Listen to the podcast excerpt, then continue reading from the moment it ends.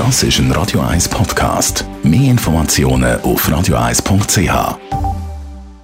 Der Wohntipp auf Radio 1 wird Ihnen präsentiert vom Hauseigentümerverband Schweiz. www.hev-schweiz.ch Und ich rede mit dem Thomas Oberle, Jurist vom Hauseigentümerverband. Jetzt im Herbst geht ja da doch einmal vom ein oder anderen Baum etwas ab. Nicht nur Blätter, sondern auch zum Beispiel Äpfel oder Nüsse. Wem gehört das eigentlich, wo runtergefallen ist?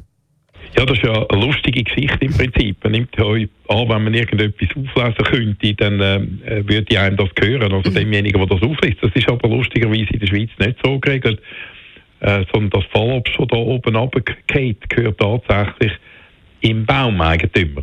Also der könnte tatsächlich den Anspruch erheben, er will das wieder von der Straße zusammenlesen meistens ist es in meiner Erfahrungswelt genau umgekehrt. Er ist froh, wenn das Zeug los hat.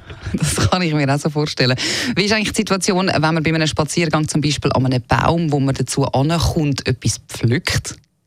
Also dort ist es eindeutig, oder? Also wenn Nüsse und Obst äh, würden gepflückt werden von einem Baum, wo die fest daran verbunden sind, dann gehören die nicht demjenigen, wo sie pflückt. Also dort äh, ist es tatsächlich so, dass das sogar strafbar wäre. Ich muss also die Einwilligung vom Baumeigentümer einholen, wenn ich so etwas mache. Und zwar selbst dann, wenn die Äste und Zweige über öffentlichen Grund ragen gehört nicht mehr die, die Sachen. Das werden also Stahlen. Jetzt gibt es ja aber auch mal unter Nachbarn so ein die Diskussionen, wenn zum Beispiel ein Ast oder ein Teil vom Baum ins andere Grundstück überragt. Was gibt es da für Regeln?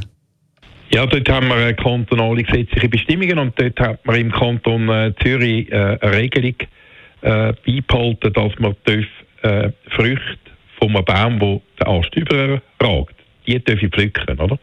Also solange der Ast überragt, darf ich die Früchte ohne Einwilligung vom Baumeigentümer wegnehmen.